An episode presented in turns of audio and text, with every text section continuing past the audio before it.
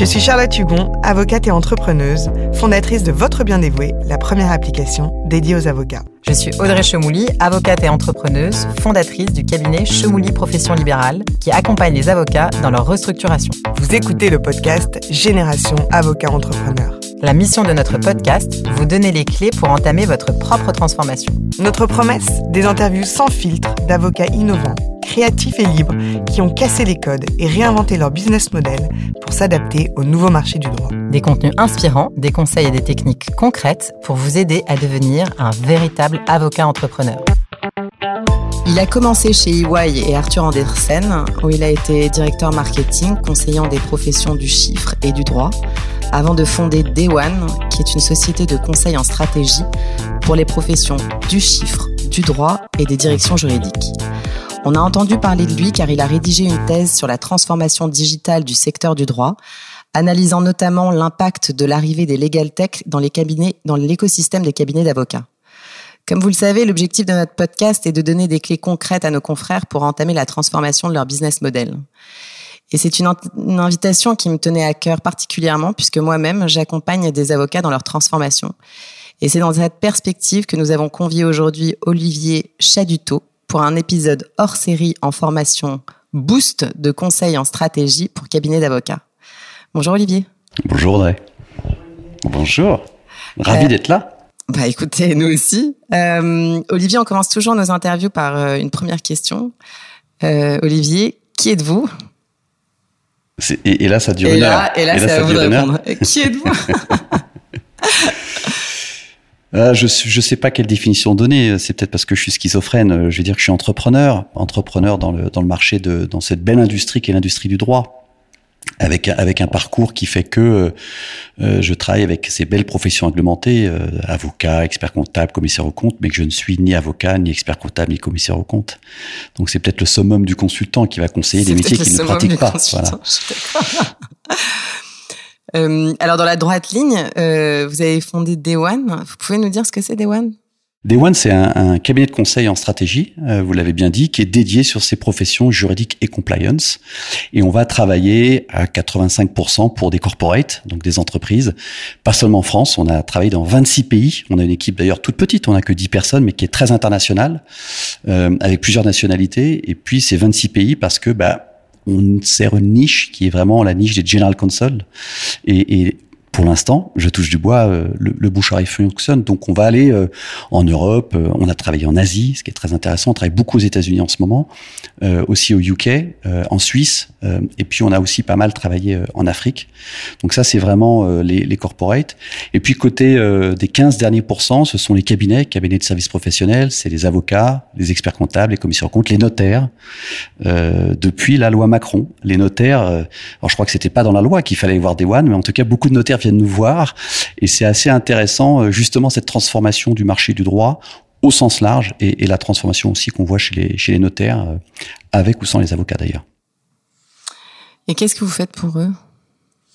C'est quoi l'émission la, version pour les cabinets d'avocats? La version simple, c'est trois mots organisation, transformation, digitalisation. Euh, donc pour les cabinets d'avocats, on va on va les aider à réfléchir sur leur positionnement, leur positionnement de marché.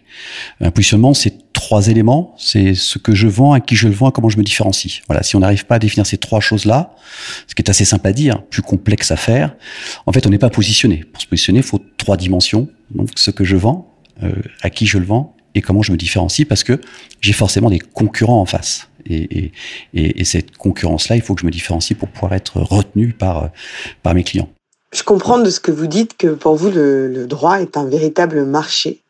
Euh, et ce qui serait intéressant euh, pour nos auditeurs dans ce podcast, c'est que vous nous fassiez un petit peu, euh, vous nous donniez votre vision du marché du droit, pourquoi c'est important que les avocats comprennent qu'on est face à un véritable marché et qu'ils doivent s'en emparer.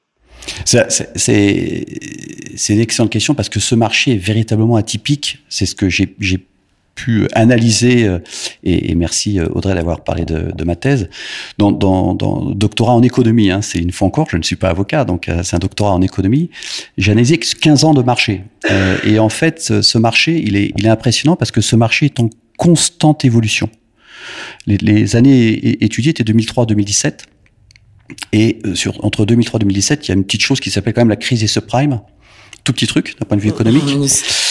Et ben en fait, quand vous regardez la croissance de ce marché-là, le marché est en permanente en croissance, sauf durant les années de crise, 8, 9, 10, où il est flat.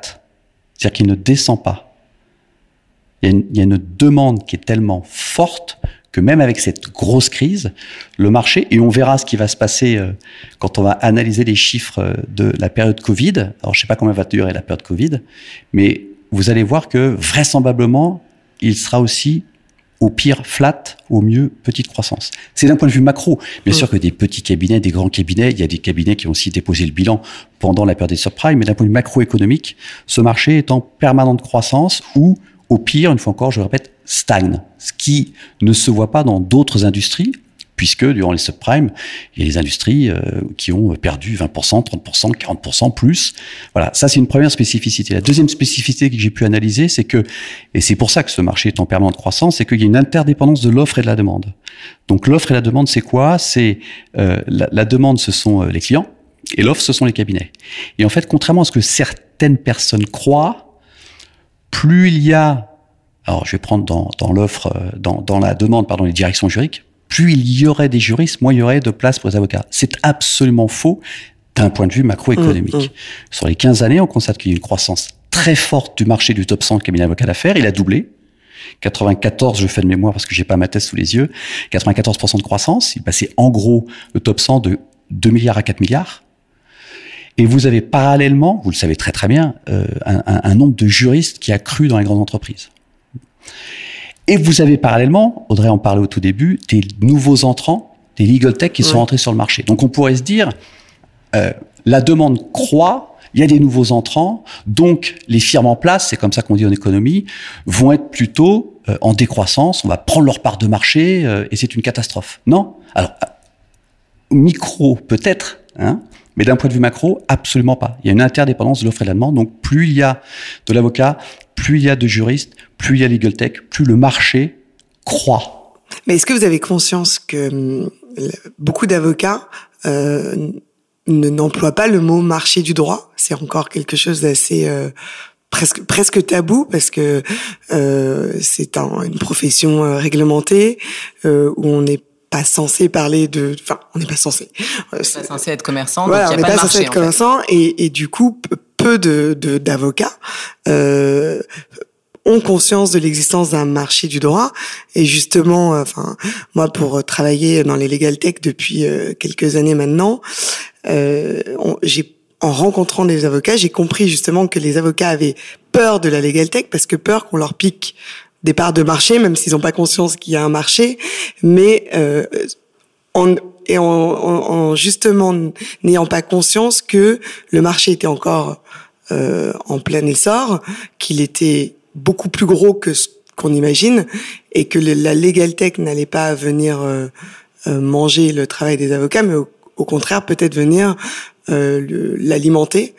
Euh, qu'est-ce que alors c'est un peu le paradoxe de l'avocat qui va dire que des nouveaux entrants vont prendre ces parts de marché, mais qu'en fait il n'y a pas de marché. En fait, il y a un marché, qu'on le veuille ou non. C'est c'est pas du tout euh, euh, une vue de, de l'esprit de dire qu'il y a un marché. Il y a un marché pourquoi? Parce que il y a de l'offre, il y a de la demande, il y a des échanges de services, et pour ça on demande de l'argent et on donne de l'argent. Donc jusque-là, on est assez simple. Alors, on pourrait aller dans des définitions de marché un peu plus complexes. Ouais, mais c'est quoi les contours de ce marché du droit? Parce que c'est vaste.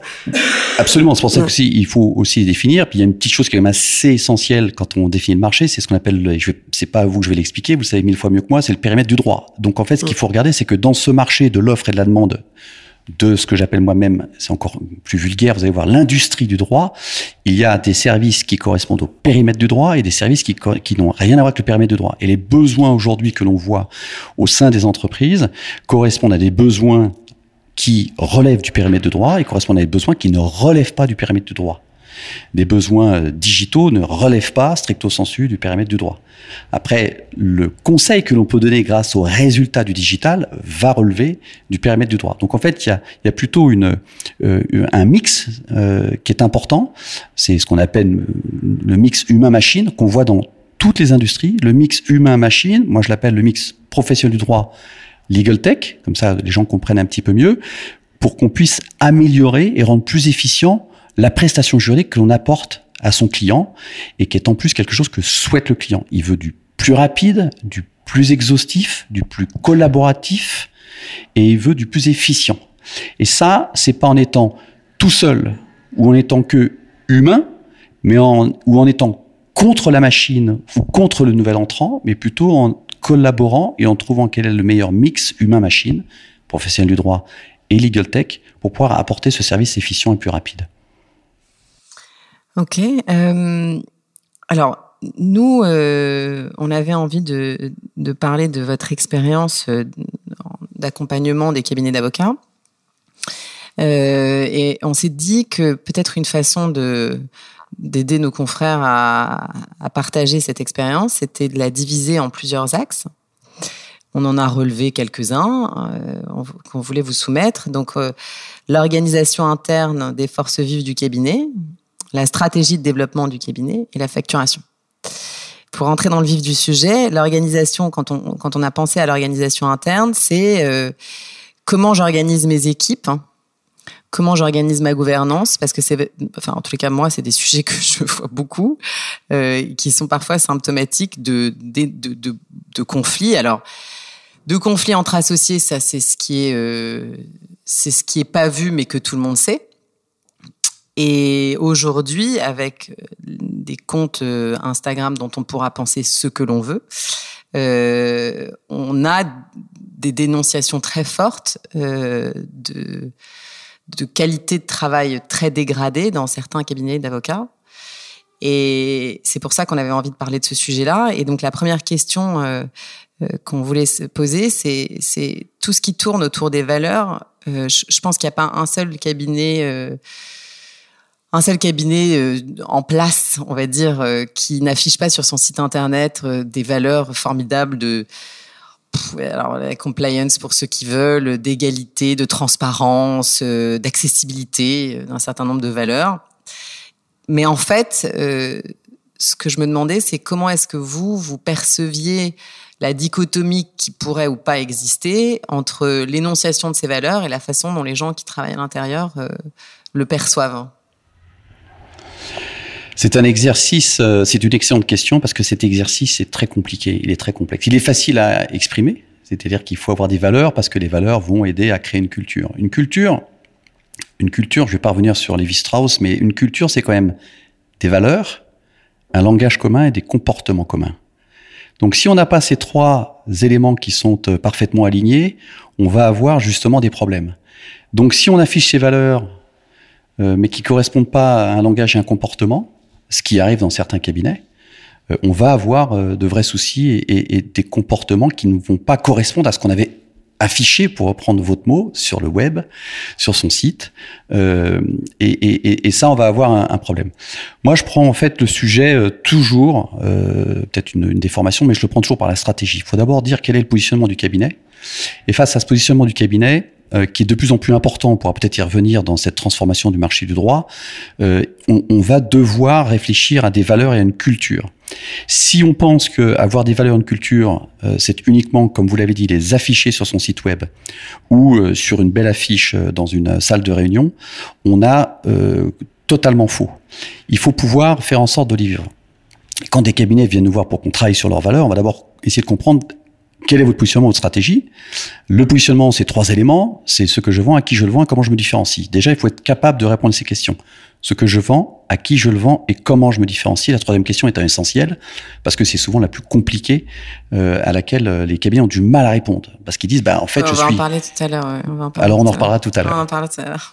mais, mais sans, euh, sans vendre votre méthode, Comment vous faites pour définir les valeurs des cabinets pour lesquels vous travaillez? On va travailler beaucoup avec les associés et les équipes. Euh, et on va souvent travailler euh, en essayant de voir quelles sont d'après vous les valeurs. Donc on va on va essayer de faire ressortir un certain nombre de valeurs par entretien. Euh, donc là c'est vraiment du qualitatif. Euh, après, on va essayer d'un point de vue quantitatif de voir est-ce que ces valeurs euh, reflètent euh, l'image que vous avez du cabinet et la réalité des comportements du cabinet. Et quand on parle de comportement, nous, on travaille toujours sur les comportements internes. C'est toi vis-à-vis de moi en interne, et c'est et c'est moi vis-à-vis du client. Et, et ça, c'est très important de réfléchir là-dessus. Et après, on va dire et quelles sont ces, et quelles sont les valeurs idéales? On aime bien utiliser le temps pour pour prendre du recul. C'est-à-dire, on dit, si tu devais projeter les valeurs du cabinet idéal dans trois ans, quelles seraient ces valeurs? Et on regarde s'il y a euh, un, un, écart type très très grand, est-ce qu'il y a une vraie différence entre les valeurs que j'ai aujourd'hui, les valeurs idéales aujourd'hui les valeurs idéales demain? Est-ce que vous pouvez nous donner un exemple de valeur, de valeur idéale et, Oh bah Audrey, on a, on a, on a, on a cité déjà beaucoup. Euh, le problème, c'est que c'est un peu la course aux valeurs, euh, le respect, la qualité, l'excellence, le partage, la transparence, qui est quand même le mot le plus usité depuis à peu près cinq ans. Hein. C'est, c'est vraiment le paradigme de la transparence aujourd'hui. Hein. Celui qui dit je suis pas transparent, c'est oulala, c'est pas bien. Mais moi je dis, il faut pas le dire, faut le faire. Et puis, est-ce que toute transparence, c'est, euh, c'était quelque chose qui est bien? C'est, c'est encore une autre question. Donc, quand on travaille sur ces valeurs-là, après, on va travailler c'est un grand mot sur un comme des valeurs, mais on va travailler avec les équipes et les associés une fois encore pour dire, d'accord, vous avez choisi respect, vous avez choisi transparence, par exemple. Nous, on dit, nous voulons deux choses. La première, quand vous dites respect, qu'est-ce que vous voulez dire?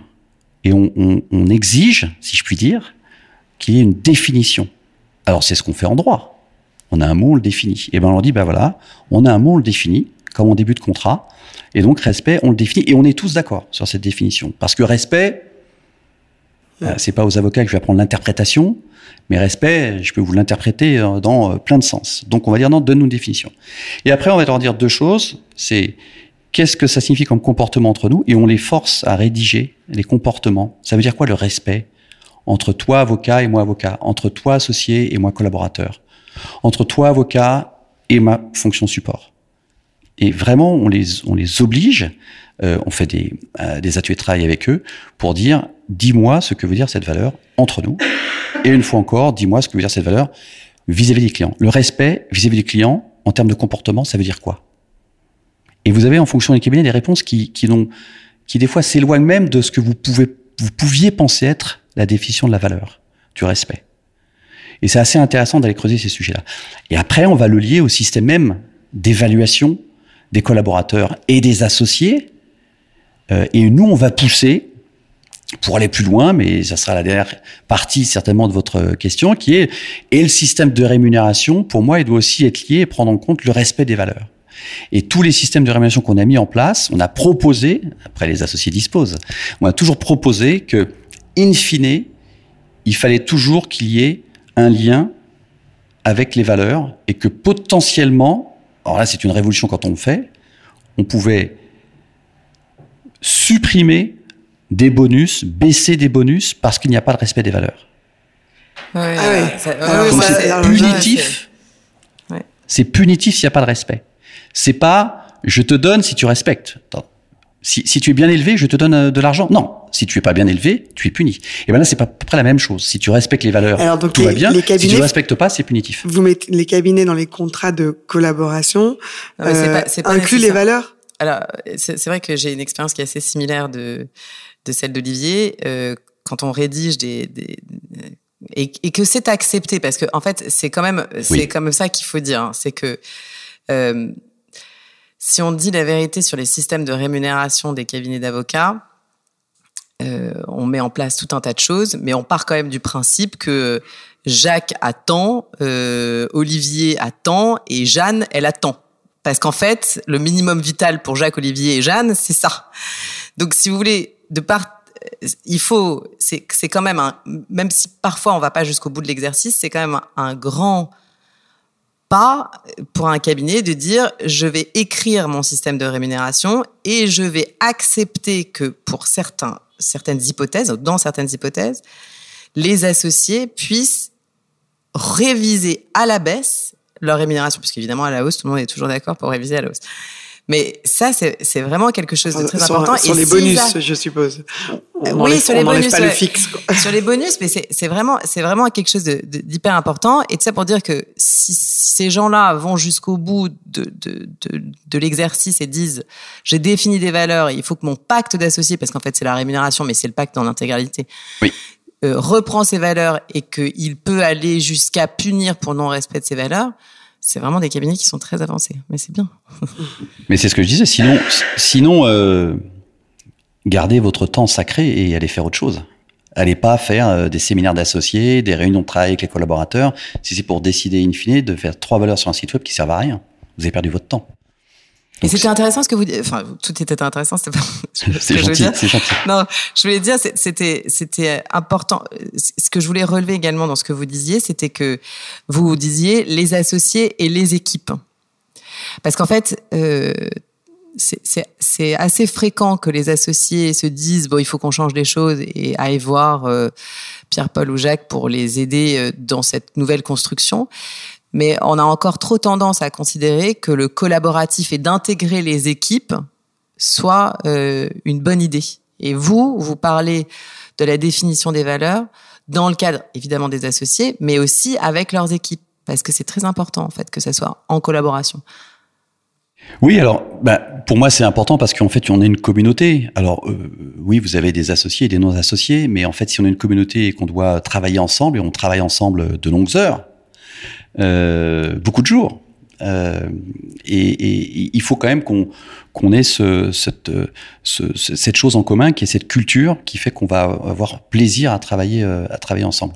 C'est un marché qui est compliqué, il y a des clients qui sont compliqués, il y a des sujets qui sont complexes, c'est des choses qui sont pas faciles, euh, c'est un travail qui nécessite beaucoup d'heures, beaucoup de concentration, beaucoup de stress. Euh, si on en rajoute, soit en définissant des valeurs qui sont pas les bonnes, soit en définissant les valeurs mais en ne les respectant pas, euh, je, je, pense qu'on dessert complètement cette communauté-là. Et si on se dit que parce qu'on est associé, eh ben en fait tout va bien, et si le collab y suit pas, bah, en fait, il y en a tellement qui sortent de l'école que bah, j'ai qu'à en prendre. Euh, bah, du coup, on respecte pas ses collaborateurs. Et ce qui est assez intéressant, puisque on l'a dit au début, on travaille aujourd'hui beaucoup plus avec les directions euh, internes des grandes entreprises. Ce qui est assez euh, impressionnant, c'est que quand on interroge on fait beaucoup d'études euh, pour les cabinets pour aller voir leurs clients. Quand on interroge les clients sur la satisfaction, sur la relation, sur l'interaction, sur les besoins, ils savent énormément ce qu'il se passe dans les cabinets. Ils savent tout ce qui se passe dans les cabinets. C'est comme si vous alliez dans un restaurant et vous savez exactement ce qui se passe en cuisine. Et je sais qu'ils sont passés des choses en cuisine, des fois, qui n'avaient rien à voir avec ce qui se passait dans la salle du restaurant. Donc, de croire qu'on va pouvoir cacher des choses aux clients, qu'on va pouvoir cacher des choses au marché, n'est absolument pas vrai. Encore plus maintenant avec les réseaux sociaux, avec Instagram, avec euh, Twitter, avec euh, toutes euh, ces belles choses ou moins belles choses, que ce soit vrai ou pas vrai, c'est pas mon sujet. C'est qu'aujourd'hui, on est d'accord ou on n'est pas d'accord. Euh, c'est plus un one man show, c'est plus euh, Dieu le père, c'est euh, l'associé et le reste, bah c'est euh, excuse my French, marche ou crève. Non, il faut pouvoir les embarquer parce que oui, il y en a d'autres. Mais je peux vous dire, développer un cabinet en devant avoir un turnover qui fait qu'on renouvelle les équipes tous les deux ans, eh ben bon courage c'est quand même euh, euh, incroyablement plus difficile que de pouvoir embarquer des jeunes et de dire, de les motiver et de pouvoir faire en sorte qu'ils vont aller chercher eux ce qu'on appelle l'extra mile, c'est-à-dire le je me surpasse, pas parce que j'ai une pression, pas parce que sinon euh, je vais me faire entre guillemets gronder, je suis poli pour une fois, mais parce que j'ai envie de j'ai envie pour mon cabinet, pour le client et pour l'équipe d'aller d'aller encore encore et encore plus loin moi, j'allais vous demander, c'est quoi le, retour sur investissement de travailler ces, ces valeurs dans un cabinet? Du coup, vous y avez répondu. Euh, en fait, c'est un travail de fond euh, et de et qui permet au cabinet de, de de maintenir, de se maintenir dans le temps, en fait. Oui, ça doit être un travail de fond pour qu'il soit utile. C'est que vous pensez aujourd'hui, il faut pas le faire. Ah, vous pensez aujourd'hui, en tout cas, que, que les cabinets qui font pas ce travail euh, ont une chance de, de, de survie dans ce nouveau monde parce qu'il y en a encore qui, qui se maintiennent sur euh, sur sur des vieux des vieux des vieilles renommées euh, qui travaillent vous savez j'ai pas de jugement de valeur sur euh, la stratégie des des cabinets les, des les, les, générations se renouvellent et oui mais vous savez il y a des gens qui ont fait ce que j'appelle moi des cabinets d'une génération. Donc je crée mon cabinet je maltraite tout le monde donc tout le monde s'en va et je change tous les deux ans. Alors, quand je et à la fin, j'éteins la lumière et je termine et hop, j'ai fait ma vie moi. Alors, elle est respectable ou pas? Une fois Alors, quand je, dis les générations se, euh, se, renouvellent, c'est plutôt les clients des cabinets. Ah bah, oui, parce ça que les clients voient, tout. C'est eux qui, qui aujourd'hui vont, vont chercher autre chose. Et j'ai l'impression que ce que vous, vous nous racontez, c'est un peu les, la loi pacte des cabinets, enfin, qui se sont euh, les cabinets se créent eux-mêmes cette espèce de. Oui, vous avez raison que je, je, je, pense que ceux qui ne le font pas, j'allais dire d'eux-mêmes, ils vont avoir une pression du marché, euh, soit des collaborateurs qui viendront plus parce que le le, le, le, le bouche à oreille va à une vitesse sur ce marché qui est quand même assez hallucinant, euh, soit de leurs propres clients qui vont leur dire, écoute, euh, je, je, sais ce qui se passe parce qu'ils le savent une fois encore, je sais ce qui se passe dans tes équipes, tu règles ce problème-là, sinon on travaille plus ensemble. Moi j'ai vu des clients qui, qui voulaient plus travailler avec certains cabinets parce qu'il n'y avait pas ce qui ce qu'ils recherchaient, euh, que ce soit euh, du respect, la diversité euh, et, tout ce qui était important pour les clients et qui disaient, bah, puisque c'est comme ça, ton expertise seule ne suffit plus. Et l'avocat qui pense que son expertise seule suffit, elle est indispensable, mais elle n'est pas suffisante, en fait, se trompe. Donc il y a beaucoup plus de choses que l'expertise juridique pour pouvoir tenir et pour pouvoir tenir durablement sur ce marché. Alors moi, j'ai un avis sur la question que je vais vous poser, mais j'avais envie d'entendre votre réponse. Vous ne pensez pas que ce travail sur les valeurs, ce travail de fond dont vous parliez, euh, est-ce que vous pensez que c'est valable que pour les petits cabinets? Euh, que, que, pour les grands cabinets, pardon. Est-ce que c'est aussi valable pour les petits cabinets finalement? Il est, il, est, il, est, il est beaucoup fait par les grands cabinets euh, parce que bah, ils ont euh, ils ont dépassé en fait euh, souvent les grands cabinets l'associé fondateur. ils ont aussi à lui survivre, sinon il serait pas là. Euh, et donc, euh, ils ont besoin euh, d'aller plus loin que la vision du fondateur qui embarque. Et même si des fois on n'est pas tout à fait d'accord, les fondateurs souvent embarquent. Il suffit qu'ils vous parlent. ils ont un, un, un charisme qui, qui, les emmène. Donc, les, les gros cabinets qui, qui restent, ils, ils, ont beaucoup travaillé sur leur marque, sur leurs valeurs, sur plein de sujets, sur leur culture. Les plus petits souvent en fait, bah, ils sont d'abord en mode, j'allais dire start-up, c'est-à-dire on court partout, on essaie de, de, de, travailler sur plein de sujets, puis plein de dossiers, et puis ils, ils ont des sujets euh, qui sont des sujets bah, structurer l'organisation, parce qu'au bout d'un moment, ça suffit plus de courir, hein, il faut un petit peu structurer, si on va dans le mur. Et puis ils ont des premiers départs, euh, des deuxièmes départs, et puis ils se disent, euh, faut qu'on réfléchisse à qu'est-ce qui peut euh, faire en sorte qu'il soit mieux chez nous que chez mon autre concurrent, qui peut être un gros ou un petit, puisque aujourd'hui vraiment euh, les gros travaillent sur des petits clients, les petits cabinets travaillent sur des gros clients et vice versa. Et donc, euh, on va avoir des, des, équipes qui vont passer euh, d'un cabinet à l'autre. Et en termes de recrutement et en termes de fidélité, je pense que c'est incontournable. Alors, c'est un biais absolu parce que je le dis, je le pense vraiment et je le constate depuis euh, maintenant de nombreuses années, ou je vais dire depuis le siècle dernier, puisque j'ai démarré à travailler le siècle dernier, que ça permet de mieux recruter, de retenir, de faire en sorte que les équipes se surpassent dans euh, ce qu'elles apportent euh, aux clients et donc au cabinet. Euh, vous pensez quoi de la gouvernance des cabinets d'avocats? Il sourit. c'est pas juste parce qu'on peut pas marquer de pause dans un podcast. Donc, euh, je pense quoi On peut passer la question. Alors, alors, on doit enfin, on dire. On n'est pas chez Thierry Ardisson, mais on peut passer la question. On peut passer la question. On peut dire euh, c'est une excellente question. ça permet de réfléchir. Et la bonne réponse, c'est ça dépend. Euh, je pense qu'elle doit faire sa révolution. On a, on, on a historiquement, qu'est-ce qu'on a? On a historiquement des professions libérales et qui sont vraiment dans l'ADN. Ce sont vraiment des professions libérales qui sont euh, vraiment très très très très très très ancrées sur sur le libéral, l'individu, l'expertise, sa relation attitude personnelle, enfin tous ces mots que vous allez entendre tous les jours et que vous entendez tous les jours. Donc on a euh, ce sujet-là qui est, qui est très important. Et puis euh, cette relation attitude personnelle de l'avocat avec son client, bah, d'un seul coup est devenue un petit peu plus institutionnelle, c'est-à-dire du cabinet avec l'entreprise. Euh, et plus on s'est développé, plus euh, la structuration est arrivée, plus les directions se sont professionnalisées, les clients donc se sont professionnalisés, plus on a institutionnalisé la relation. Il reste l'institut personnel qui est très fort, mais il y a de plus en plus cette relation euh, institutionnelle qui est importante. Et donc il faut que la gouvernance suive. Alors, ce qui est aussi intéressant quand on regarde, c'est que le, le marché, l'industrie du droit fait partie des toutes dernières, et je mets de côté les entreprises familiales, fait partie des toutes dernières industries qui n'a pas fait sa révolution du manager propriétaire. Le manager propriétaire, c'est un, ça a été un gros sujet euh, en économie et en management au tout début du XXe siècle aux États-Unis, où les entreprises américaines se sont rendues compte que, au bout d'un moment, le manager propriétaire pouvait avoir un conflit d'intérêts avec lui-même et que ses intérêts personnels ne pouvaient pas être les mêmes que les intérêts de l'entreprise qu'il dirigeait ou dont il était propriétaire. Et donc, au début, une fois encore du XXe siècle, hein, 2000, 1910, 1915, regardez ça, c'est assez intéressant. De plus en plus, il y a eu ce sujet, et en fait, on a nommé euh, des managers, et puis on a euh, cassé le lien entre euh, propriétaire, c'est un propriétaire, manager, c'est un manager. En fait, là, ça n'existe pas. Depuis plus d'un siècle, hein, on appelle ça le, le système Pravas, qui a été créé une fois encore au début du XXe siècle. on, on, a fait, hein, alors lui, il était assez simple. C'était, on était non partenaire ou partenaire. Hein, il n'y avait pas euh, des juniors, il n'y avait pas des consoles, des off-consoles, des, des non-equity partners. Chez Cravats, c'était simple, c'était non-partners ou partners. Et puis quand tu es non-partners, c'est up or out. Soit tu deviens partenaire, soit tu sors. Voilà. Et donc il recrutait les meilleurs, il les formait énormément, il investissait, il les faisait grandir, et c'était le up or out. Donc c'était le système Cravats.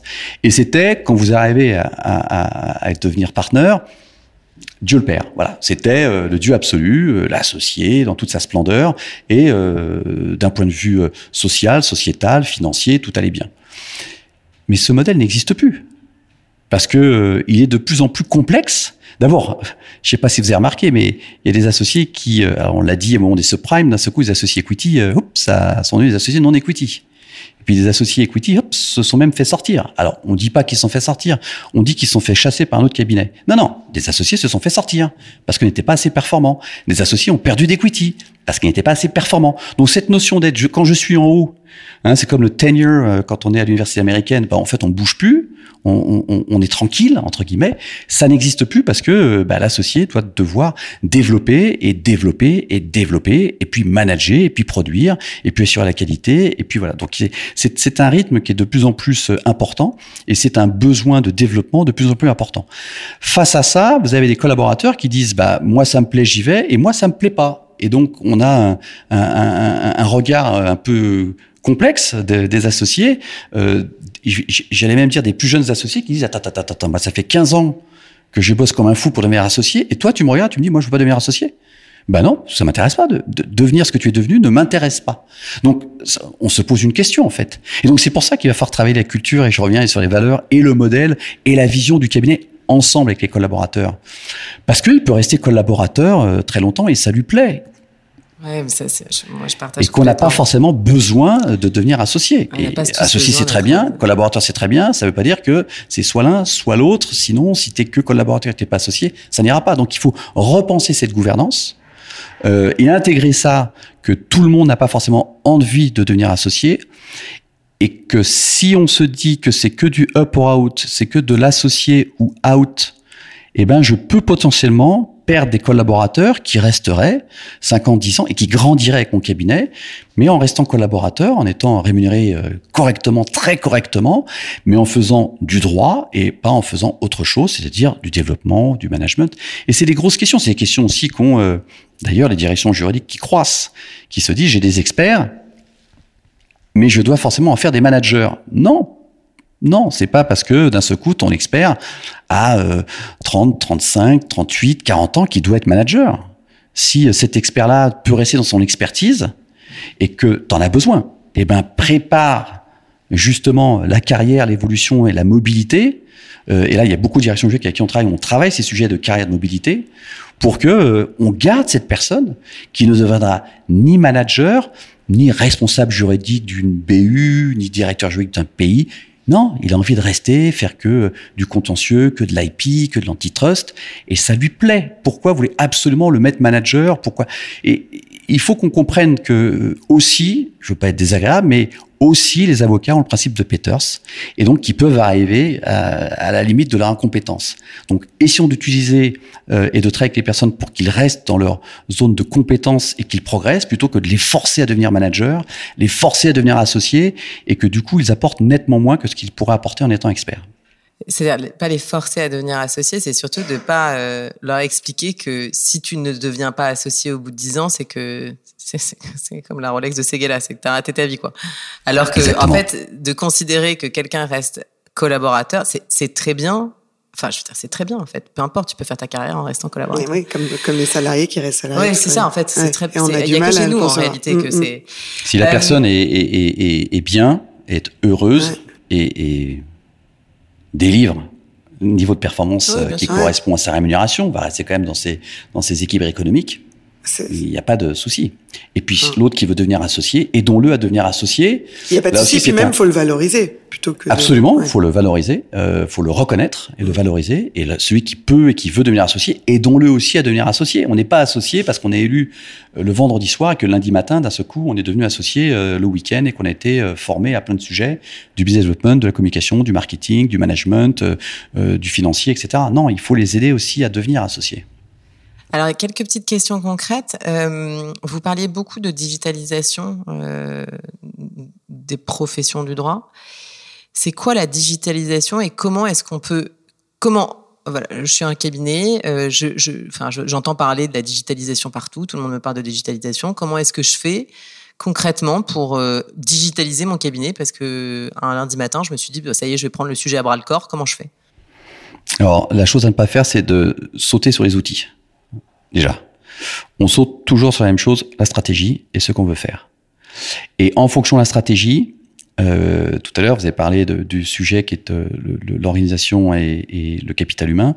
En fonction de la stratégie de mon positionnement, je vais avoir, je vais devoir avoir, et ça, ça va parler à vos auditeurs, une certaine pyramide, un certain effet de levier. Un associé un collab, un associé deux collabs, un associé trois collabs, un associé cinq collabs, un associé euh, euh, sept collabs, comme c'est euh, le modèle chez euh, les avocats des big des big four. Et en fonction de ma pyramide et de mon effet de levier, vous savez très bien que vous pouvez de façon efficiente faire telle pratique plutôt que telle pratique. Alors je donne un exemple concret puisque vous m'avez dit d'être concret. Ouais. Si je fais des due diligence, Ouais. est-ce qu'il me faut un modèle, un associé, des audits d'acquisition ou des audits de cession. Si je veux faire ça, donc c'est ma stratégie, considérons que je crée un cabinet qui ne fait que des, que audits d'acquisition, audits de cession, juridique et fiscal, et social, soyons fous. Est-ce qu'il faut que j'ai un associé, un collab, ou un associé, quatre collabs? Comment je le définis ça? Par la typologie de prestation. Vous savez très bien que quand on fait des audits d'acquisition, d'un seul coup, on va mettre non pas l'associé qui va à la cave pour revoir les documents, ce sont les collaborateurs qui vont à la cave pour les documents. Et qui vont 14 heures, 15 heures par jour, 7 jours sur 7, aller regarder l'ensemble des documents qu'il faut regarder pour faire l'audit. Et ben là, il me faut beaucoup de collabs par rapport à un associé qui lui va vendre beaucoup d'audits d'acquisition et être en contrôle et en maîtrise et lui va passer peu d'heures. Et la plupart du temps, vous avez des cabinets où ce modèle-là, l'associé, il charge entre 40 à 50% de son temps. Le reste, c'est du développement commercial et du management. D'accord? Je change de stratégie. En fait, je veux être le cabinet de niche M&A IPO. Est-ce que je prends un associé, quatre collaborateurs, ou un associé, un collab, ou euh, la réalité c'est 1,7 en l'occurrence? Eh ben, bien évidemment, sur les IPO, sur le M&A, c'est plus de temps d'associés. Et là, on va regarder que le chargeable de l'associé, en l'occurrence, il est plutôt à 70-75% de chargeable, parce qu'il va pas passer beaucoup de dossiers, mais beaucoup de temps sur les dossiers. Et il n'y a pas beaucoup de choses à faire pour beaucoup de collaborateurs quand on fait une IPO. Alors, j'ai Mm. fait le grand écart exprès pour essayer que ce soit assez concret. Et donc, si on n'a pas la réflexion de son positionnement, on n'a pas la capacité de définir son effet de levier. Si on n'a pas son effet de levier aujourd'hui et demain, parce qu'il faut réfléchir en dynamique, c'est que si on a une croissance sur les trois ans qui viennent, qu'est-ce qui se passe? Parce que malheureusement, j'ai essayé, mais j'arrive pas à contrer ça, c'est que tous les ans, on prend un an. Donc tous les ans, vos collaborateurs prennent un an. Donc au bout d'un moment, ce fameux associé qui a quatre collaborateurs, ben, il a quatre collaborateurs qui ont l'âge d'être associés.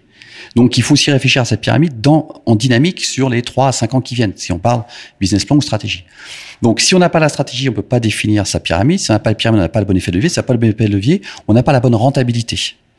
Parce que je peux pas mettre mes copains associés sur les audits d'acquisition. Soit je les vends trop cher, j'ai pas le dossier, soit je les vends moins cher, j'ai le dossier, mais je suis pas rentable. Donc une fois encore, ça veut dire que mon effet de levier va m'aider à être rentable ou pas être rentable. Donc une fois qu'on a défini ça, ça devient plus simple pour dire où dois-je mettre le digital là-dedans? Donc je vais faire euh, ce qu'on appelle la segmentation des tâches, ce que les Américains appellent le unbundling legal services. Donc on va saucissonner, segmenter, découper euh, c'est du Adam Smith, hein, c'est la division du travail, l'ensemble des tâches, et on va dire qui doit faire cette tâche-là? Un peu comme, euh, vous savez, quand on organise un dîner à la maison, euh, on va répartir les tâches. Ce que je fais moi, qui va faire les courses, qui met la table, euh, l'invité qui amène le vin, un autre invité qui amène le fromage, et puis euh, les enfants qui mettent la table, enfin on l'espère, et puis après on met la table parce que les enfants foutent rien, ça on le sait. Et donc on va répartir ces tâches-là.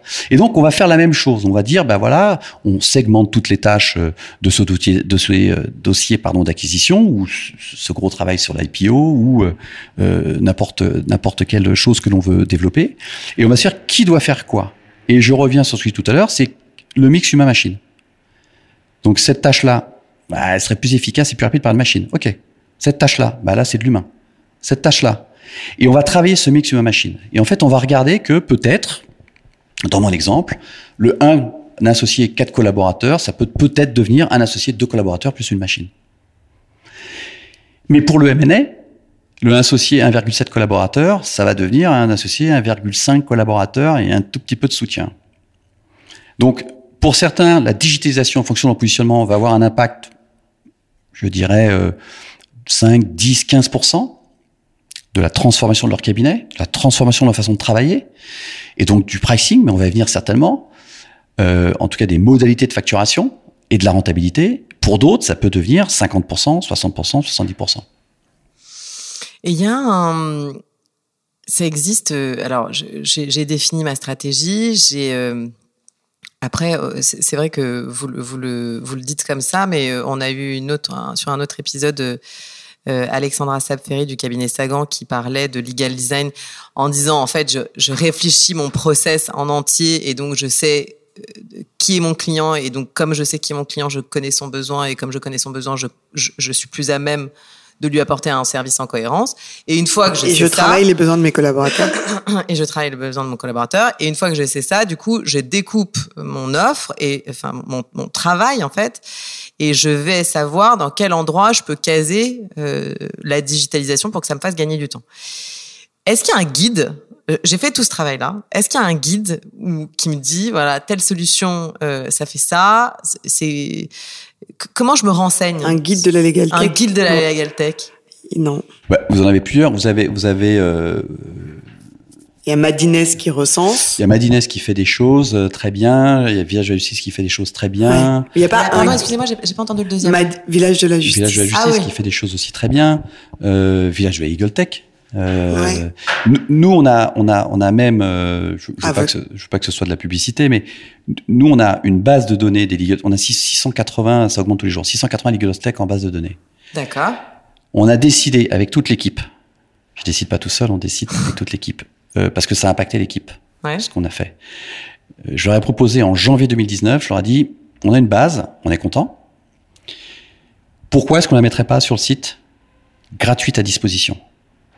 Alors, deux choses. Ça permet aux personnes, dans le cas que vous décrivez, Audrey, d'aller sur le site et de faire des tris parce qu'en plus on a mis un Power BI donc en fait ils peuvent même faire des filtres. On veut du français, on veut que sur du contrat, on veut de l'IP, euh, on veut même des Américains, on veut une Eagle Tech allemande. Euh, voilà, je dis pas qu'on a mm, toutes, on a 680, mm. on, les écoute, on les teste, euh, on, on, les on, on, les rencontre ou on leur parle. Donc c'est un énorme travail. C'est pour ça que ça avait un impact. Euh, donc ça leur permet d'aller voir et non pas de nous appeler pour nous qu'on leur fasse du name dropping sur quelles sont Eagle Tech qu'il me faut. À chaque fois qu'on me demande ça, je fais ben, je, je n'en sais rien si j'ai pas fait l'analyse, je ne sais pas quelle legal tech il te faut. Il t'en faut certainement, je suppose, à 5%, comme je disais tout à l'heure, ou à 80%, mais laquelle, je n'en sais rien. Donc, ils peuvent regarder et faire leur marché, une fois encore, gratuitement. Euh, nous, on a, on a une conviction chez Day One, c'est que euh, le pouvoir n'est pas celui qui a l'information, mais celui qui la partage. Donc, c'est pour ça qu'on a voulu partager et que euh, ça permette aux gens d'aller sur le site. Et, et là, je dis tout doucement, parce qu'il faut pas que on l'entende, mais que en rendant cette base publique, de facto, je mettais de la pression en interne pour qu'elle soit toujours à jour. C'est très bien qu'une base interne, assez vite, elle finit par ne plus être à jour. Pourquoi? Parce que client first. Là, c'est pas client first directement, mais c'est quand même une base publique où les Mm. clients peuvent aller. Donc, on a réparti euh, les lettres de l'alphabet, on a réparti euh, les legal tech, et sans cesse, euh, on met à jour, les- les équipes mettent à jour, sans cesse, on a des démos. Pendant les démos, on- je le dis à ceux qui nous font des démos, on est en train de taper euh, pour mettre à jour notre base de données en direct, et on met pas tout. Certaines informations sont publiques, d'autres informations restent quand même euh, la propriété et, et la et, et l'IP, si je puis dire, de, de Day One. J'ai- Ah, pardon. Pardon, non, non, mais ce qui était, un- excuse-moi, ce qui, ce qui est intéressant, c'est que, donc, euh, j'essaie quand même de, de, de- votre business, c'est d'accompagner notamment des, cabinets d'avocats dans leur digitalisation. Vous auriez pu très bien décider de garder ce savoir-là pour vous, puisque ça fait quand même partie de votre, euh, de ce que vous pouvez éventuellement vendre. Et donc, vous avez considéré, et ça, pour moi, c'est hyper important et c'est très structurant, je trouve, dans une équipe et dans un ADN de boîte, que euh, de le mettre à disposition de vos clients, ça allait vous ramener vos- des clients plutôt que de vous Bah, en faire ça, perdre. Mais ça, ça ramène deux choses. Ça ramène des clients et ça ramène des legal tech qui d'un seul coup voient cette base de données et qui disent pourquoi j'en fais pas Moi, partie. je veux en être. Exactement. Donc celui qui s'enferme sur sa connaissance, c'est ce que je disais, il pense avoir le pouvoir. Moi, je pense, nous pensons, Mm. parce que nous sommes une équipe, nous pensons l'inverse. Si je partage, si j'ouvre, alors les gens vont venir vers moi pour partager aussi. Mm. Et en fait, quand on l'a ouverte, je me rappelle plus combien on en avait, mais je dirais qu'on en avait 280 ou 300. On a doublé. Est-ce qu'on aurait doublé Là, on a des legal tech qui s'adressent à nous, qui disent ah, on a vu vous avez votre base. euh, Est-ce qu'on peut en faire partie? Bah, faites-nous une démo. Si on trouve que c'est bien pour nos clients, vous en ferez partie. Alors oui, c'est subjectif, c'est l'équipe qui dit bah oui ou non, ça peut servir à nos clients.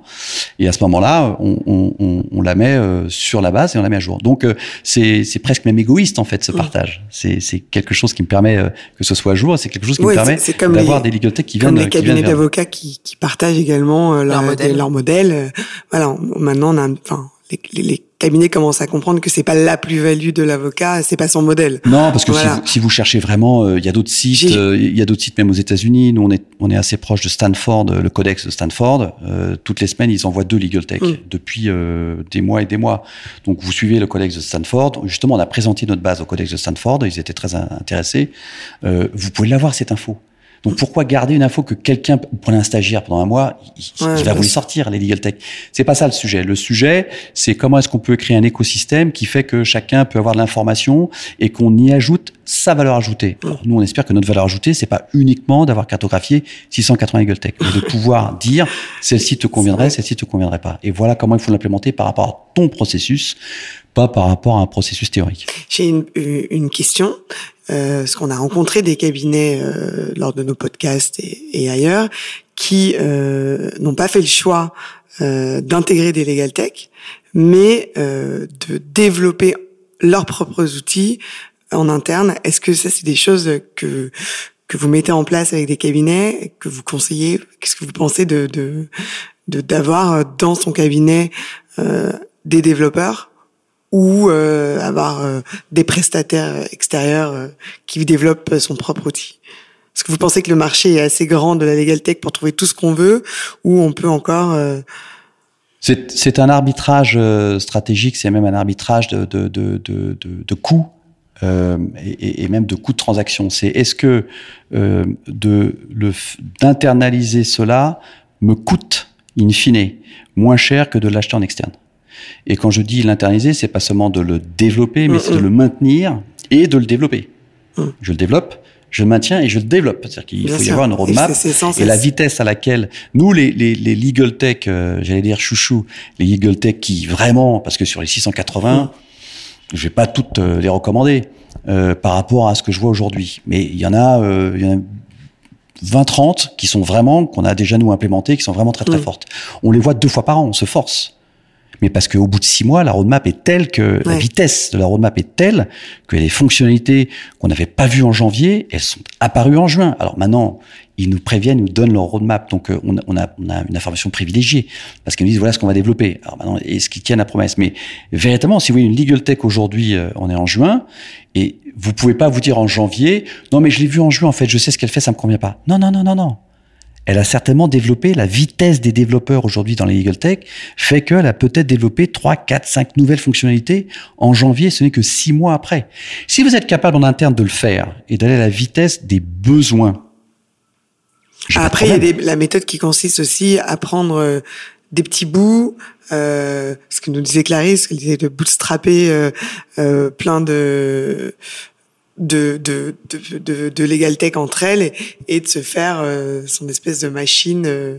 Oui, c'est ce que font, c'est ce que font aujourd'hui. Euh, on travaille beaucoup, comme je vous l'ai dit, direction juridique. Et quand on digitalise, euh, souvent on digitalise avec euh, une, deux, trois, quatre, cinq euh, legal tech. Plus du code par, par dessus. Enfin, il y en a qui font ça, qui font des API. Il y en a qui peuvent mettre du code par dessus, mais c'est surtout en fait de l'API. C'est comment est-ce qu'on va euh, faire en sorte que euh, ces, ces, ces, différents outils soient totalement liés et, et que ça, en, en, fait on a une approche par la data, par la donnée, pardon, et on va faire en sorte que cette donnée qui est utile, elle ne soit pas ressaisie euh, systématiquement. Et ça, Day One, vous, êtes, vous faites ce conseil-là euh, en interne Ah oui, ça ouais. s'appelle la promenade des données chez Day One. C'est qu'on regarde la donnée, d'où elle part, où elle vient, qui l'utilise, qui doit la mettre à jour, qui a le droit de viewement sur cette donnée, qui a un droit d'accès. Et donc on regarde et on dit, ben non, c'est dans cette base-là. La base, c'est ce qu'on appelle l'exercice... Euh, qui est un nom pas très joli d'ailleurs, euh, euh, maître esclave, qui est la base maître, qui envoie l'information vers la base esclave. Et la base esclave, une fois qu'elle a traité l'information, peut devenir à son tour base maître pour la renvoyer vers des bases esclaves. Donc tout ce travail-là de promenade de la donnée est indispensable parce que si c'est pour mettre euh, cinq euh, outils qui fait que l'on doit saisir cinq fois la même donnée, mmh. je pense que les professionnels ça. du droit ont autre chose à faire que de saisir euh, deux, trois ou quatre fois la même donnée. Alors on va passer au deuxième, au second axe c'est la stratégie de développement des cabinets d'avocats. Alors, la, la question, c'était euh, comment est-ce que vous voyez le, le développement des cabinets d'avocats? Comment comment on définit sa stratégie? Ça, c'est ma première question. Quelles sont les questions qu'on doit se poser? Comment comment on, comment on fait ce comment on déroule ce raisonnement? Et c'est vrai que moi, dans mon cabinet, j'ai beaucoup de cabinets d'avocats qui viennent me voir en me disant mais c'est très compliqué de trouver une identité quand soi-même on est euh, je fais euh, du droit du travail. Enfin je veux dire il y a euh, 400 copains à côté de moi qui font la même chose que moi. Euh, je fais du droit des affaires encore pire. Alors là c'est pas 400 là c'est euh, démultiplié. Je fais du droit de la famille pareil. C'est des, des grandes familles du droit. Et il y a beaucoup d'avocats qui ont du mal à s'identifier, enfin à se, se différencier euh, dans ce, dans, dans ce contexte-là. Vous, vous leur dites quoi? Moi, je leur dis, premièrement, vous avez une grande chance parce que vous faites un beau métier qui est en plus sur un marché, pour revenir à ce que je disais tout à l'heure, en croissance. Donc déjà, pas de panique. Euh, on est quand même sur un marché qui est en croissance. Mais un marché qui est très compétitif, donc qui est en croissance macro, mais pour moi en micro, j'y arrive pas. Donc pourquoi j'y arrive pas? Il y a certainement plusieurs raisons, mais de plus en plus, en, en, en regardant ce qui se passe sur ce marché-là, on a un vrai problème, c'est que euh, les cabinets qui n'arrivent pas à se positionner, au bout d'un moment, ne sont plus lisibles et donc ne sont plus visibles et donc euh, ne sont plus attractifs. Et donc il va falloir, contrairement à ce que certains pensent, c'est-à-dire que il y a 20 ans, quand ils ont commencé à développer euh, le marketing, la communication, le BD, euh, il y a même 25 ans de ça, euh, souvent ils voulaient faire du mass market. Donc plus je vais adresser, c'était des plaquettes à l'époque, plus je vais adresser des plaquettes, plus je vais inviter du monde, plus j'ai une probabilité qu'il y en ait ait des besoins et qui viennent vers moi. Donc c'était plutôt une approche mass market. Et ils n'avaient pas tort, parce qu'en fait, il y avait d'abord moins de cabinets sur la place, c'était très concentré, on avait un marché qui était très concentré. Quand on regarde la concentration du marché, qui a complètement chuté en fait, euh, il faisait que du mass market. Et aujourd'hui, vu que ça s'est déconcentré, c'est-à-dire que c'est plus les 20 premiers cabinets, en l'occurrence c'était les 10 premiers cabinets pardon qui détenaient 52% du marché, 10 premiers cabinets en 2003 détenaient 51,6, euh, j'ai plus le chiffre exact en tête, 52, soyons fous, 52% du marché était détenu, marché du top 100 était détenu par 10 cabinets. Point. Aujourd'hui, en 2017, je reviens sur mes données de thèse, ces 10 cabinets ont chuté à 37%. J'ai pas repris les chiffres, mais il faudra les reprendre en 2020. Je suis sûr que c'est encore chuté. Donc on a une, une, une, croissance de la concurrence, donc une croissance de l'offre. Donc moi, moi demande potentiellement, je peux aller chercher je vais pas donner de nom, mais je peux avoir une réponse, vous avez raison euh, Audrey, sur mon droit du travail, sur euh, mon droit des affaires, de non pas 10 cabinets, mais de 50, 60, 70 cabinets. Et là arrive le sujet de la différenciation. Donc si je donne un conseil, euh, et quand je donne des conseils au cabinet, je dis il y a trois choses qu'il faut regarder. La première, on peut pas faire autrement, on est sur un métier d'expert. On part de son cœur, c'est-à-dire l'expertise. Quelle est ton expertise au départ? Imaginons que nous créons un cabinet aujourd'hui avec vous deux, voilà, deux associés d'un cabinet. Je vais d'abord travailler sur quelle est votre expertise. Vous faites quoi? Parce que je vais pas vous faire vendre du droit euh, social si vous avez fait que du droit fiscal. C'est basique, mais il faut quand même se rappeler euh, des choses essentielles. Donc on part de l'expertise. Le gros souci que j'ai constaté sur le marché, c'est que lorsqu'on part de l'expertise, les avocats pensent que c'est leur expertise qui est leur offre. Et c'est là où en fait il y a un tout petit problème. Ton expertise, c'est la fiscalité. Ton offre, c'est la fiscalité. Absolument pas. Ce n'est pas possible. Ton expertise, c'est le social. Ton offre, c'est le droit social. Absolument pas. Parce que d'abord, qu'est-ce que vous faites avec cette information Vous faites rien. Vous faites pas de plan, vous faites pas de business plan, vous n'êtes pas différenciant, vous faites rien. Lorsque l'on a est très clair sur son expertise, donc qu'est-ce qu'on veut faire, qu'est-ce qu'on sait faire, on va pas aller sur l'offre, on va aller sur quel marché voulons-nous adresser. Le marché des grandes entreprises, le marché spécifique de la pharmacie, le marché des particuliers, le marché du mid-market, le marché des ETI, le marché régional, le marché international. Il faut avoir cette réflexion-là et ce travail. Parce que, vous le savez très bien, un avocat en droit social, je reprends mon exemple, il est en train de servir, je vais faire très simple une fois encore, le CAC 40, les DRH. D'accord? Je prends un autre avocat en droit social, il est en train de servir le CAC 40, mais les salariés uniquement.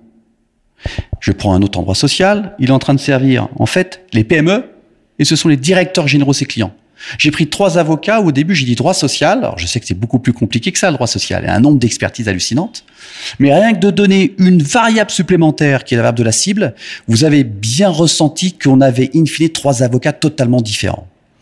Et donc il faut qu'ils définissent la cible. Donc contrairement à ce que je disais tout à l'heure, ce qu'ils pensaient à 25 ans, j'arrose le marché et je vais rapporter comme euh, on va à la pêche avec un grand filet.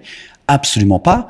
Il faut que je définisse mon marché et que de là, je puisse, du coup, en retour, mon avocat qui sert CAC 40 que les DRH ou mon avocat qui sert le mid-market que des DG, en retour, c'est quoi ton offre pour les DG des PME C'est quoi ton offre pour les DRH du CAC 40 et là, on a une discussion qui est intéressante sur l'offre. Et là, on peut commencer à réfléchir. Alors, une fois qu'on a réfléchi à cette offre, on va de nouveau re-regarder le marché. Et qu'est-ce qui se passe? Mince, il y a des concurrents. Et c'est là qu'on va se poser la question, OK, maintenant j'ai identifié mes concurrents, ceux qui font du droit social CAC 40 DRH, ou ceux qui font du droit social PME DG, d'accord? Et là, je vais réfléchir à comment je me positionne et je me différencie face à eux.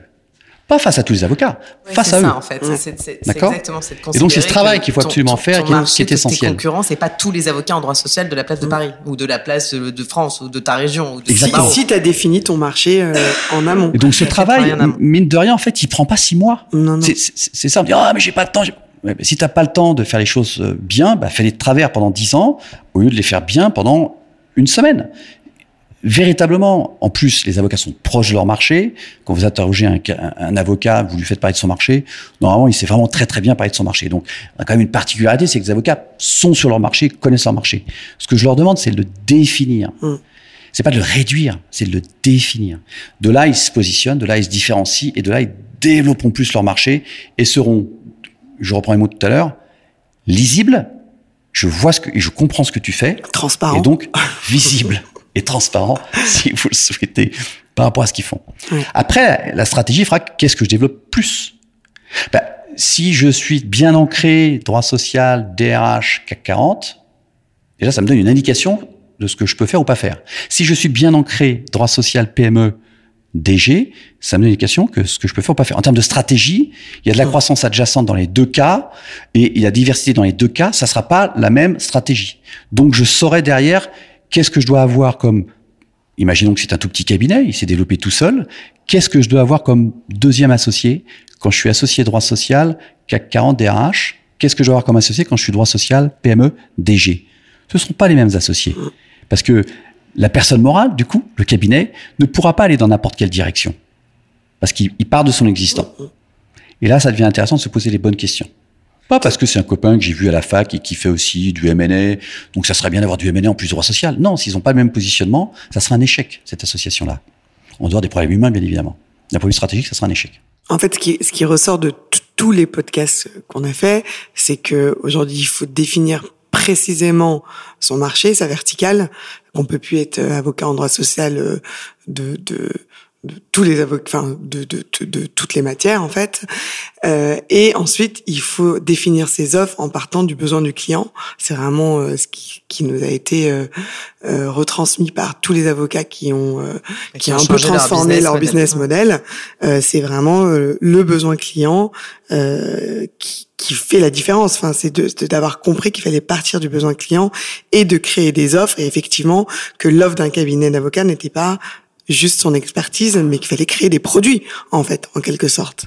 Il, faut créer, euh, il faut créer euh, des spécificités d'offres euh, par rapport au marché servi. Et, vous le voyez bien, on a parlé des concurrents, mais les concurrents, je ne vais pas pousser la réflexion, mais vous imaginez bien que ce, cet associé dont on a parlé en droit social PME DG, vraisemblablement, il a aussi des experts comptables en concurrent sur son marché. Bien sûr, Alors que mon associé en droit social CAC 40 DRH n'a pas les experts comptables.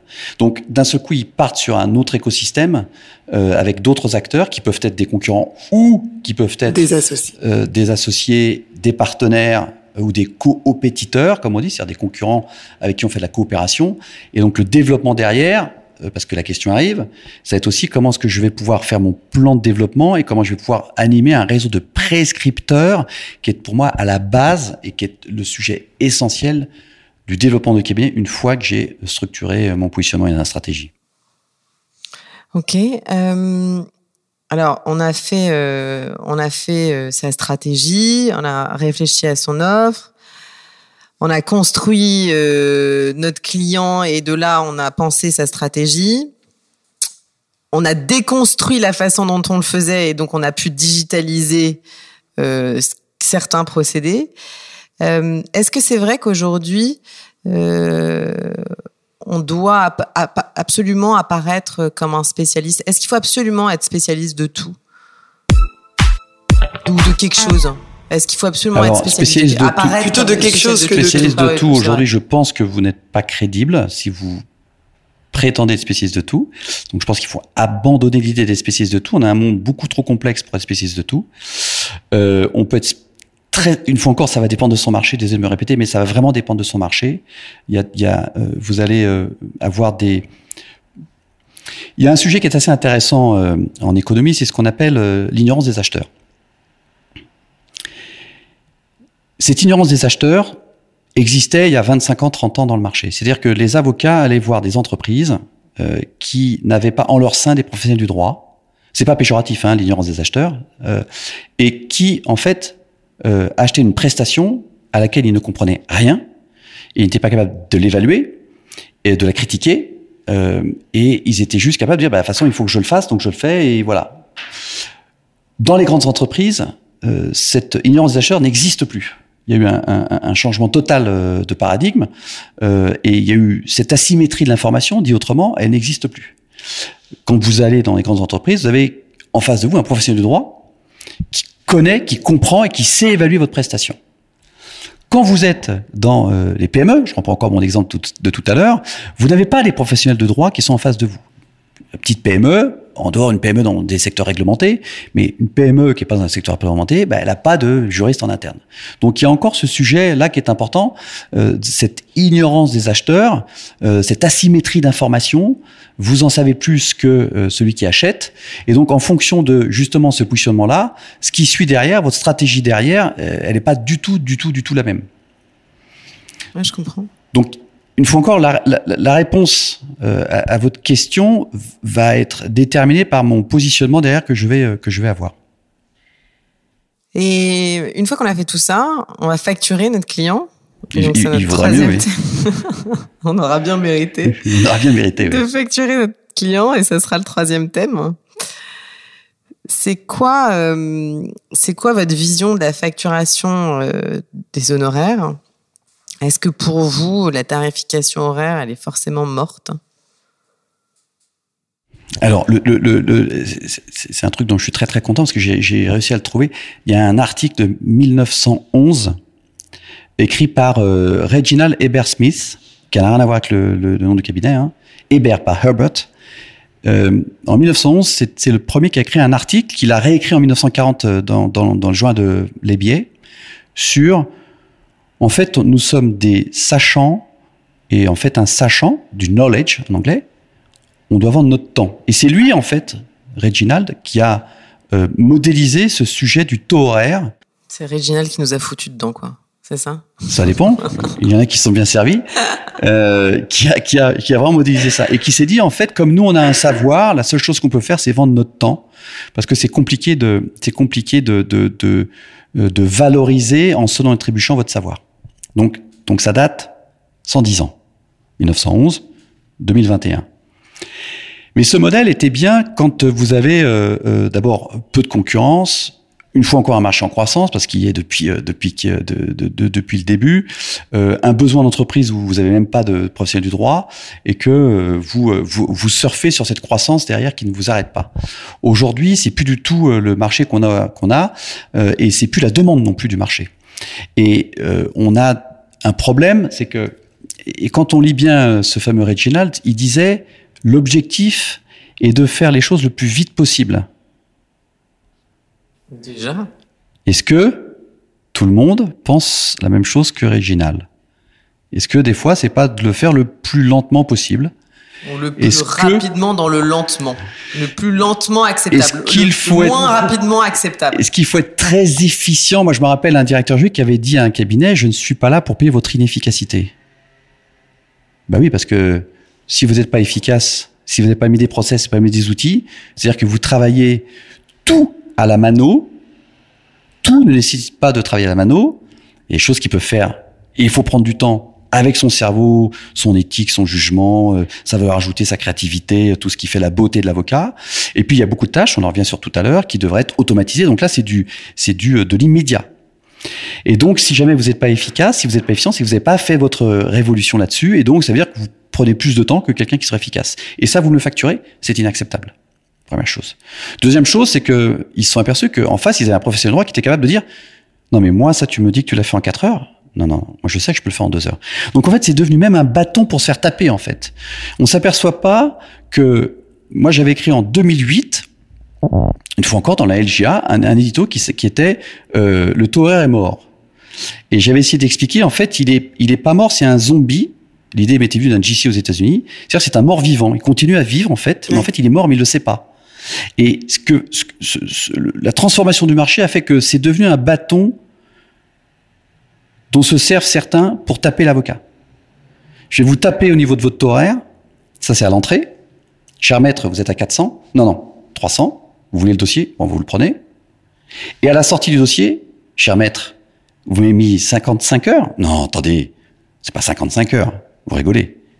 Vous pourriez le faire en 30 heures. Et à la sortie, je vous tape.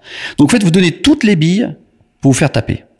Donc, ceux qui ont envie de taper sur les avocats et sur leurs honoraires, vous leur donnez tout pour que ça puisse vous taper. Pourtant, je peux vous, je peux vous dire que hum, les avocats, enfin beaucoup, sont pas prêts à renoncer au taux horaire. Et euh, parce que moi, je, je, suis beaucoup les avocats sur tous les réseaux sociaux. il y a beaucoup de forums de discussion.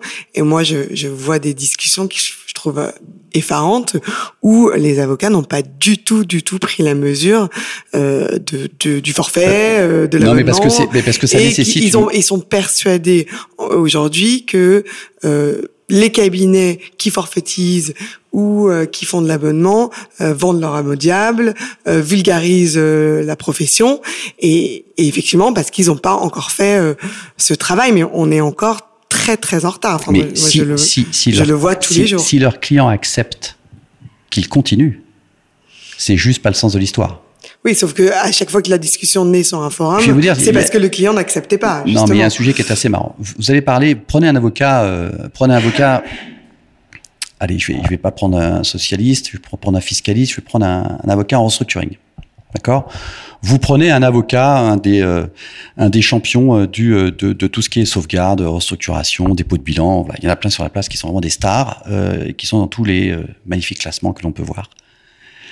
Votre entreprise va pas bien. D'accord? Et vous passez une heure avec un des dieux du restructuring. Il va vous poser les questions qui vont bien et potentiellement, vous avez déjà des actes tout de suite, des actions tout de suite que vous pouvez faire vis-à-vis de vos créanciers, vis-à-vis de euh, vis-à-vis euh, de, de, de, l'URSSAF, vis-à-vis euh, des impôts, vis-à-vis de vos salariés, tout ce que les premières actions qu'il faut prendre. Voilà, on va dire deux heures. Il est très très cher. hein. C'est un expert. Il est à 800 euros de l'heure. Il a passé deux heures.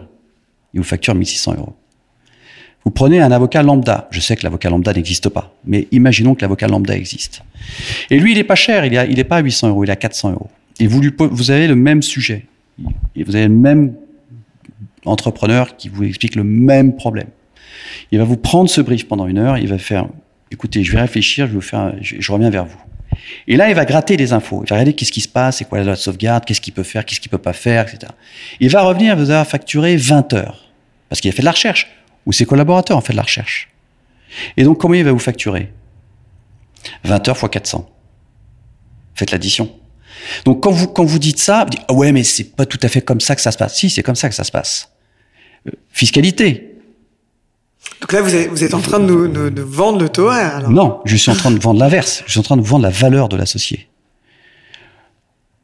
En fait, cet avocat qui a fait 30 ans de restructuring, il devrait absolument pas facturer à l'heure. Il devrait facturer à la valeur. Parce qu'il apporte. Et il faut réfléchir aussi au temps aujourd'hui. Si je vous donne une solution tout de suite, dans l'heure, ou si vous donne une solution dans 10 heures, voilà, je vais pas prendre 20 heures dans 10 heures. Déjà, hein, rien que la vitesse, c'est de la valeur. Et comment, comment ça se mesure? À comment... consultation équivalente, je parle. Si je vous dis des bêtises tout de suite, c'est sûr, ça n'a aucune valeur. Donc, si je peux vous donner une réponse tout de suite, ce qu'un expert, quelqu'un qui a de l'expérience, peut faire. Contrairement à celui qui a besoin de travailler, qui vous rend ce, cette même valeur, considérons, dans 10 heures, la valeur est supérieure parce que je donne l'immédiateté de mon service tout de suite. Donc, en fait, au lieu de facturer son temps, il a dû facturer la valeur. Pareil pour Mais- les mais- fiscalistes. je- Les fiscalistes, ils ont des Mais fulgurances. comment il fait pour facturer sa valeur. C'est-à-dire qu'il faut qu'il dise C'est là toute la question. je, je, je te fais deux heures de, de conseil et promesse à la sortie de ces deux heures, euh, je te donnerai les dix premières actions à mener euh, quand on... Enfin, non, bah, Alors, c'est- c'est- il faut là- créer un produit, quoi. Non, mais là où tu as raison, c'est qu'il faut aussi éduquer le client, parce que le client est, est parfois suspicieux de la rapidité de la réponse. Je vous prends un exemple. Moi, j'ai un client euh, qui est un spécialiste euh, du droit de la concurrence. Il a un très gros client à qui il demande une consultation. Euh, la consultation est rédigée en 10 heures parce que c'est une très grosse consultation, mais globalement, elle arrive assez rapidement. Mais en revanche, la facture qui arrive également euh, correspond pas à 10 heures fois le taux horaire de cette personne-là, qui est néanmoins très élevé, mais à plus. Et le client lui répond, mais euh, je, je comprends pas. Je comprends pas combien de temps ça vous a pris. Euh, L'avocat répond 5, cinq heures. Enfin, je sais plus. C'était vraiment très, très modique en termes de temps passé par rapport à la facture qui lui avait été envoyée. Et l'avocat lui a répondu, bah, c'est 5 heures plus 30 ans d'expérience. Et en fait, c'est ça. C'est-à-dire que le temps, si tu n'es que temps passé, tu, ton objectif à un moment donné pour rentabiliser, c'est de passer plus de temps, ce qui n'a pas de sens en fait. Le client, il a juste besoin d'avoir une réponse la meilleure possible et la plus rapidement Oui, possible. mais la là, là, vous possible. parlez de, de choses qui, vous parlez de, de gros cabinets avec des gros clients où on peut arriver avec une facture en disant, allez, euh, c'est 5 heures plus ce temps passé, 20 000 euros la facture et ça peut passer. Mais moi, enfin, là, ce qui- ce qu'il faut, ça, enfin, ce qu'il faut comprendre quand on parle de, est-ce que le taux horaire est mort, est-ce qu'on fait du forfait, est-ce qu'on fait de l'abonnement, nous là, on s'adresse un peu aux, aux, aux- aux plus petites structures qui doivent modéliser euh, leurs offres, Non, qui le- doivent Vous avez raison, c'est pas, c'est pas- je dis pas que c'est simple. Je dis qu'il y a une tendance. Je dis que ça dépend euh, à quel euh, marché vous vous vous, euh, vous parlez. Si c'est un professionnel du droit, il sait évaluer. Si c'est pas un professionnel du droit, il ne sait pas évaluer. Donc il faut encore plus éduquer ou communiquer sur la valeur que vous apportez. Euh, l'expertise ne suffit plus. L'expertise est indispensable, mais ne suffit plus. Donc il faut aussi communiquer sur la valeur que vous apportez. Euh, et vous pouvez pas toute l'année faire du taux horaire et quand ça vous arrange, dire ah non, là euh, là c'est pas le taux horaire là, là c'est l'expérience qui parle. Donc c'est pour ça que à un moment donné, c'est pour ça que c'est compliqué parce que il, il va falloir faire cette bascule, Mais on peut pas faire cette bascule à moitié. Il faut vraiment qu'on fasse le forfait. Est-ce qu'on est gagnant sur un forfait? J'en sais rien. Il faut analyser, analyser ses process. Euh, il faut analyser l'ensemble de ses coûts. Il faut analyser quelle marge je veux faire. Est-ce que je veux marger de 15%, de 30%, de 50% Toutes les entreprises le font. Ah, mais on n'est pas une entreprise comme les autres. Si vous voulez. Mais si le marché vous prend comme une entreprise comme les autres, ou si des concurrents se comportent comme des entreprises comme les autres, alors vous avez mis en concurrence par des par d'autres qui vont se comporter différemment. Donc, si je veux marger euh, tant, comme disait Audrey, parce que j'ai besoin de ça pour vivre, eh ben, je réfléchis à mon modèle. Mais je peux pas le lundi faire du horaire, le mardi faire du forfait, le mercredi faire de EFS, euh, le jeudi faire du success fees, euh, et puis le vendredi faire un mix de tout ça. En gros, il n'y a, pas de règle, en fait. Ce ça va vraiment dépendre de votre marché, ça va dépendre. Il n'y a pas de règle fixe et, et, que définir sa, sa stratégie de, de facturation euh, va avec définir euh, euh, ses valeurs, euh, son cabinet. Et là, on mettra en place ce qui correspond à, à ses clients. En non, fait. mais il y, y, a des sujets qui s'y prêtent plus que d'autres. Euh, si on part en contentieux, je vais pas vous dire, euh, je vous fais un forfait, ça va vous coûter 10 000. Le contentieux, c'est complexe, on sait jamais comment ça va se passer. Pas, Il peut sortir, euh, ça peut aller dans un sens et puis d'un seul coup repartir dans un autre. Donc c'est plus compliqué. Ce qui se passe aujourd'hui, pas mal d'entreprises sont en train de demander de saucissonner les contentieux et de ça. faire forfait après forfait. Bien sûr, ça peut Mais quand on est devant euh, le tribunal, au bout d'un moment, on, ça peut aussi partir dans tous les sens. Mais il suffit de très clairement dire ce que l'on va faire et de le baser sur des hypothèses très précises pour que euh, lorsque ces hypothèses ne sont pas ou plus respectées, parce que un dossier n'est pas aussi simple qu'on le croit, qu'il y a des aléas, d'un seul coup, avec son client, alors ça aussi, il faut du respect des deux côtés, je suis d'accord. Si votre client est un escroc, moi je les évite. Parce que aussi, il faut que le client respecte le travail de l'avocat. Donc, il peut pas non plus lui euh, jouer dans tous les sens. Mais la plupart des clients, au contraire, et si vous avez cette conversation-là, il faut avoir cette vraie conversation. Faut, faut, faut arrêter, excusez-moi, mais il faut arrêter que les avocats jouent la vierge effarouchée dès qu'on parle d'argent. Il faut très clairement parler d'argent, de valeur, euh, avec son client et de, de, de, de, de faire ce que les Américains, les Américains appellent le value pricing, c'est-à-dire euh, pour ce prix-là, euh, quelle valeur et par rapport à tel contexte, par rapport à telle situation, et qu'une même prestation pour différentes situations, euh, potentiellement, pourrait être facturée 2000 d'un côté et 10 000 de l'autre, parce que le contexte est différent. Ouais, c'est des sujets qui sont très complexes. Hein. C'est des sujets qui sont complexes parce qu'en plus, ça, ça, fait. Alors là, pour, pour, pour rebondir ce que tu disais, Charlotte, c'est le, le, taux horaire pour les plus, plus petits cabinets. En fait, en réalité, le marché ne veut plus de taux horaire.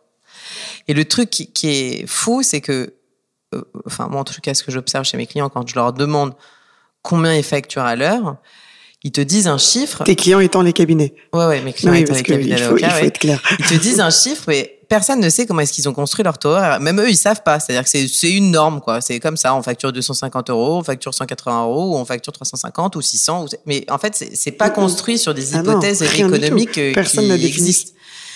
En fait, c'est construit, c'est vrai et pas vrai parce qu'ils le savent pas, mais en fait, c'est construit sur du cost plus, donc des coûts margés, et la moyenne du marché est 3,5.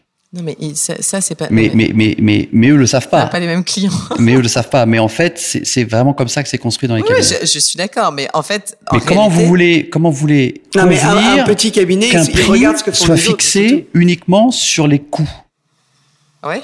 Il faut qu'il y ait un lien avec la valeur. Quand vous allez chez euh, euh, Chanel, quand vous allez chez euh, Gégère Lecoultre, je vais pas faire toutes les marques de luxe parce qu'après il y en a qui vont se plaindre. Mais vous commencez pas à dire euh, numéro 5, hein, c'est les 100 ans numéro 5 de Chanel ou J12, c'est les 20 ans de J12. Euh, la J12, combien d'heures vous avez passé pour la monter? C'est pas le sujet. C'est absolument pas le sujet. J'aimerais bien qu'on pose la question d'ailleurs. C'est pas du tout le sujet. Ce n'est plus le sujet. Ça aurait pu être le sujet. C'est plus ça. Donc, il, faut aller, et il y a beaucoup d'expertise pour construire une J12, il faut aller au-delà. Oui, mais il y a quand même, euh, oui, il faut aller au-delà. Mais enfin, il y a quand même toute une construction par les coûts initiaux.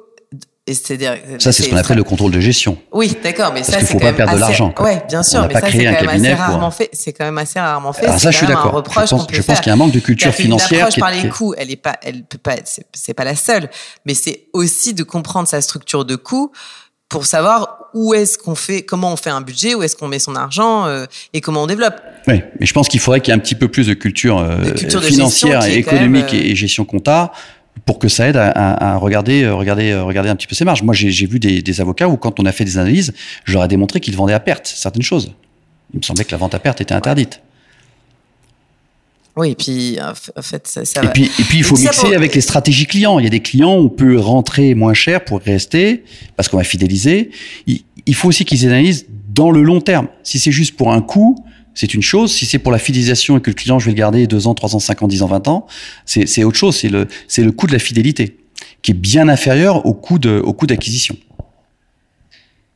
Bah écoutez, euh, c'est Enfin, je, voulais quand même rebondir sur. J'allais clôturer, mais je voulais quand même rebondir sur quelque chose.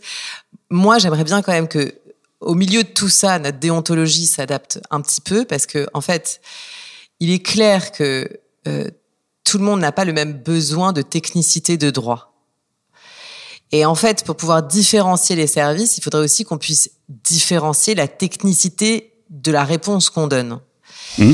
Et donc son marché ouais, donc son client. Et donc son marché. Et le contexte du client. Ouais. Et le truc, si vous voulez, c'est que vous pouvez pas dire, ben en fait, à lui, je lui ai vendu 2000 euros parce qu'en fait, il voulait des, enfin, peu importe, il voulait des, statuts, des templates. Il m'a dit qu'il voulait un truc basique.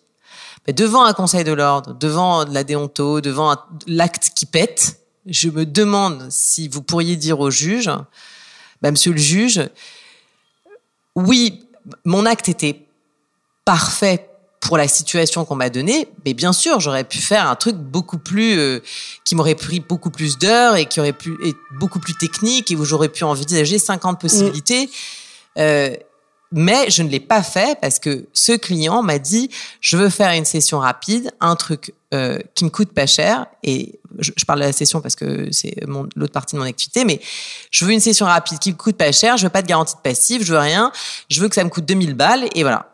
Et je ne sais pas devant un juge comment ça tiendrait? Bah, je pense qu'il y, y, a quand même un problème de, de, de, de conseil de son client à ce moment-là. Je, je, pense qu'il faut quand même bah, aller bah expliquer au client euh, ce qui est. Ce bah qui oui, mais, mais, oui, mais, si tu, mais si toi, tu dans ta convention d'honoraires, euh, tu tu limites et tu encadres ce que tu vends, euh, je, je vois pas le problème. Je suis pas sûr que ce soit si Mais du coup, pour, pour non, clôturer... mais je, je, je, pense que, enfin, pour moi, c'est pas là euh, euh, où se pose le sujet. Le sujet se pose de la valeur euh, et, et, du réel besoin euh, du client et de la valeur euh, du service par rapport à ce qu'elle peut représenter sur le marché. Je vous donne juste un exemple et, et, et je crois que je terminerai parce que non, parce qu'on a juste terminer. Une petite... Je vais vous donner juste un exemple qui est assez rigolo.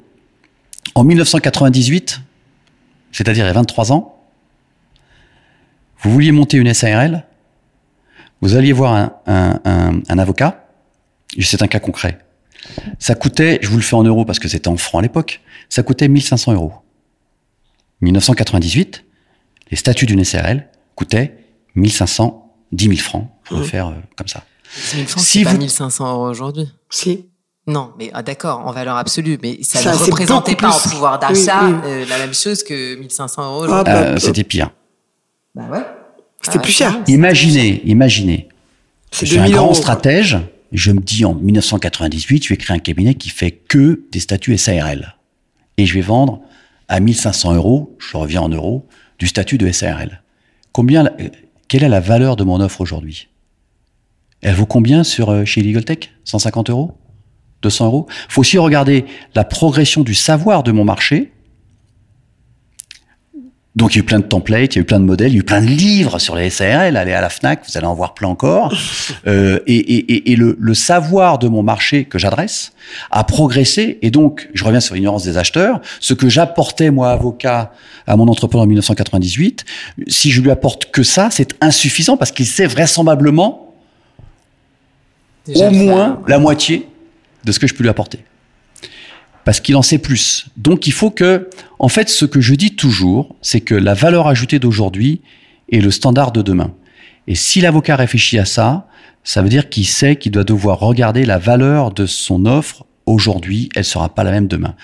La valeur ajoutée d'aujourd'hui est le standard de demain, et ça c'est important dans la progression. Et donc dans la facturation et le fait de valoriser, je dis pas qu'il faut casser les prix. C'est pas du tout mon cas. Moi, je pense qu'il faut valoriser ce que vous faites parce que c'est un très très euh, grand travail, un travail qui est très important. Mais il faut travailler sur la valeur ajoutée et non pas sur le cost plus. je pense que... de la masse. si vous faites de la masse, à ce moment-là, vous automatiser. C'est ça. Voilà, on peut conclure sur la valeur ajoutée et le standard de demain. c'est clair. C'est une belle façon de conclure. Bah, merci, beaucoup, Olivier. Merci. Merci, Charlotte. Merci, Audrey. Ce podcast a pour ambition de réveiller l'avocat entrepreneur qui sommeille en vous. Alors, si vous avez envie d'oser, contactez-nous. Nous vous accompagnerons dans votre projet. Si vous voulez nous suivre et nous soutenir, abonnez-vous au podcast Génération Avocat Entrepreneur, disponible sur l'ensemble des plateformes d'écoute. N'hésitez pas à le noter 5 étoiles et à en parler autour de vous. Vous pouvez nous retrouver sur nos réseaux sociaux, Charlotte Hugon, fondatrice de Votre Bien Dévoué, et Audrey Chemouli, fondatrice de Chemouli, profession libérale. À très vite pour un nouvel épisode de Génération Avocat Entrepreneur.